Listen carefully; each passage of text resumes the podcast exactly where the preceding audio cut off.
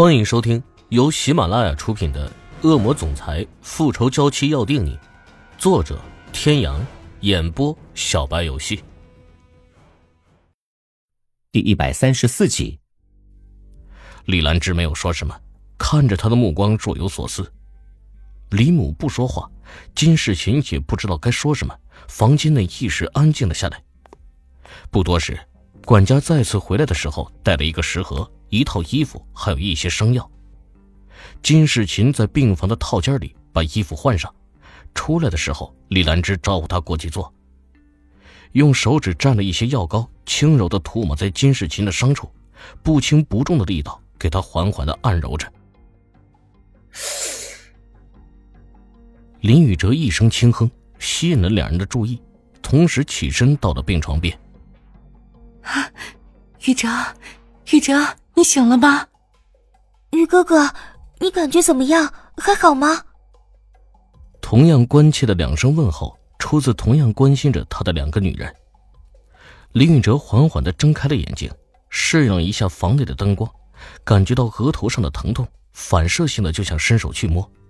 金世琴慌忙扯住他的手：“于哥哥，你的头上缝针了，别碰。”缝针。林宇哲愣了一下。脑海里慢慢的回忆着昏迷前的一幕，那两个人是谁？他们在他昏迷前说的话他还记得，会是谁指使他们做这件事？想必一定跟那几个股东脱不了关系。他念着那些人好歹是跟父亲一起打拼过的人，才一次一次的容忍他们，现在居然买凶伤人，真当他是个软柿子，想怎么捏就怎么捏吗？啊，我没事。你们不用担心我。管家，你出去。于哲，你到底是怎么受伤的？林母此时的声音带上了一丝威严，端出了林家主母的气势。他这话一出，金世琴和林宇哲同时都愣住了。他俩对视了一眼，林宇哲聪明的没有说话。他猜到在此之前，母亲肯定是已经问过秦晋了。如果他说的跟秦晋说的不一样，那他这个精明的老妈肯定立即就会发现，到那个时候再想圆谎就没那么简单了。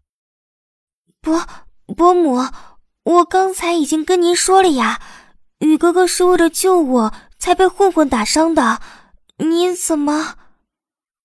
金世琴不知道是自己哪里出了岔子，林母刚才明明就已经相信了他的话了呀。小琴，伯母好歹也做了几十年的林夫人了。你以为就那点手段能骗得了我吗？伯母，我不懂您的意思，我哪敢骗您？你说你被两个混混调戏，他们胆子再大，总不至于在大街上公然把你的衣服撕成那个样子吧？即便这个也可以解释，那你胸前的吻痕呢？你别告诉我，那也是歹徒弄上去的。李母说的有凭有据，金世琴无法反驳，只好沉默了下去。他没想到，林母平时看起来为人和善，从不与人交恶，却原来他的心思比谁都通透。啊，其实我……林宇哲正准备将他被袭的事情说出来，可金世琴却误会他想说出实情，慌忙打断了他。他不能再欺骗李兰芝，但也不能让林宇哲告诉他实情。只好把事情尽量揽在自己身上，希望可以糊弄过去。小小琴，你说什么？你说是这个臭小子干的好事儿？林宇哲，你可以啊，几年没见，真是长能耐了，知道欺负女孩子了。小琴，你放心吧，这事儿啊，一定不会让你一个女孩子受委屈的，林家一定会给你一个交代的。臭小子！你给我等着，我这就去告诉你爸去。不给金世琴和自家儿子任何的反应时间，李兰芝直接甩给两人一个潇洒的背影。金世琴目瞪口呆的看着已经空无一人的门口，僵硬的转回自己的视线，看向林宇哲。那个，宇哥哥，我是不是说错了什么？林宇哲没有回答，他无需多想。就能猜到母亲接下来的打算。他知道母亲一直都很喜欢秦晋，也一直都想让她成为林家的儿媳妇。他刚才那么一说，虽是将她被伤的事情掩盖下去，可这也给母亲制造了一个让她和他顺利订婚的机会，并且如果一旦被父亲知道，那么就是板上钉钉的事情了。林家虽是家大业大，可是林家的家风很严，所以林宇哲也并不像一般豪门富二代一样，整天无所事事，就知道花天酒地。在男女之事上，也一直很有节制，因为从小被灌输的思想就是只能一心一意的对待自己心爱的人。这也是为什么林宇哲可以从小到大只喜欢池小雨一个人，而金世琴陪在他身边几年，两人都没有什么实质性的进展。于哥哥，对不起，我一时情急也没想那么多，我只想着不能让伯母知道你为了小雨自杀，那样她和伯父该有多伤心啊！见林宇哲不说话，金世琴以为是他在怪自己多嘴，急急的解释道：“你在胡说什么？我没有要自杀啊！我只是受到了歹徒的袭击。”林宇哲解释了一句。多余的话他也不想再说，那些都是林家内部的事情，没必要告诉金世琴。金世群彻底傻了眼，他急得快要哭了。雨哥哥，这可怎么办？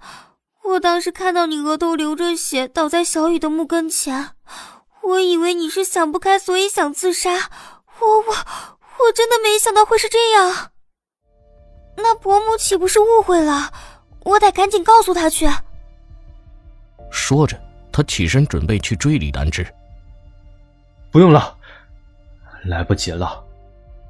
若是我猜的没错，爸爸的病房离这不会远，估计现在已经知道了。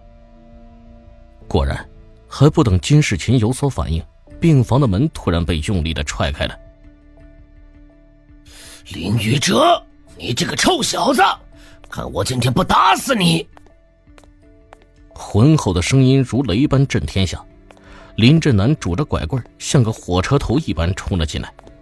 见到坐在床上的林宇哲，他举起拐棍就要朝他打去。金世琴和随后而来的李兰芝赶紧拦住了他。伯父伯母，你们听我说，不必替我解释了。林宇哲打断金世琴的解释，他现在再去解释纯属多此一举，他老爸老妈是不会听的。你这个臭小子，随便欺负了人家女孩子，还让人家来给你打掩护。我把你养这么大，就是这么教你的。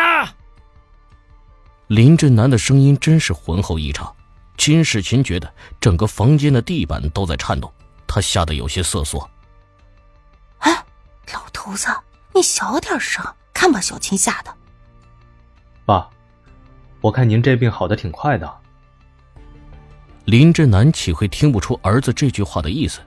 他斜了一眼李兰芝：“都怪你，被儿子发现了吧？”李兰芝也毫不客气的回瞪他：“是你自己搞砸了，还赖我？”看着两个年过半百还像小孩一样斗气的老人，金世琴感觉自己的脑子完全不够用了。各位听众朋友，本集到此结束，感谢您的收听。